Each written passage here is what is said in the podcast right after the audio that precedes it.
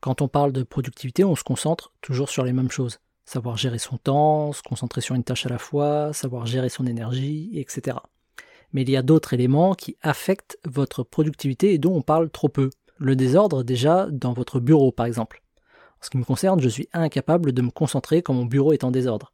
Mais c'est vrai aussi lorsqu'il y a trop d'objets sur mon bureau. J'ai besoin d'avoir un bureau avec un minimum d'objets, quelque chose de minimaliste, propre, pour réussir à me concentrer. Et pour d'autres personnes, ce sera peut-être l'inverse. Ensuite, la propreté dans la pièce où vous travaillez joue également. C'est un peu comme avec mon bureau, c'est impossible pour moi de travailler ou faire quoi que ce soit lorsque la pièce est en désordre. J'ai toujours l'impression que c'est mon cerveau qui est en désordre.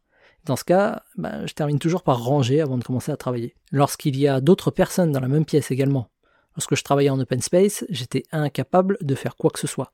Entre les bavardages de mes collègues, leurs appels téléphoniques, j'arrivais pas à me concentrer.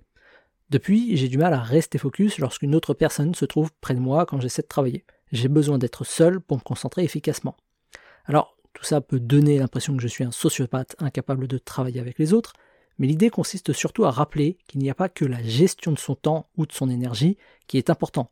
Il faut aussi se concentrer sur tous les petits détails qui permettent de nous sentir bien afin de travailler dans de bonnes conditions.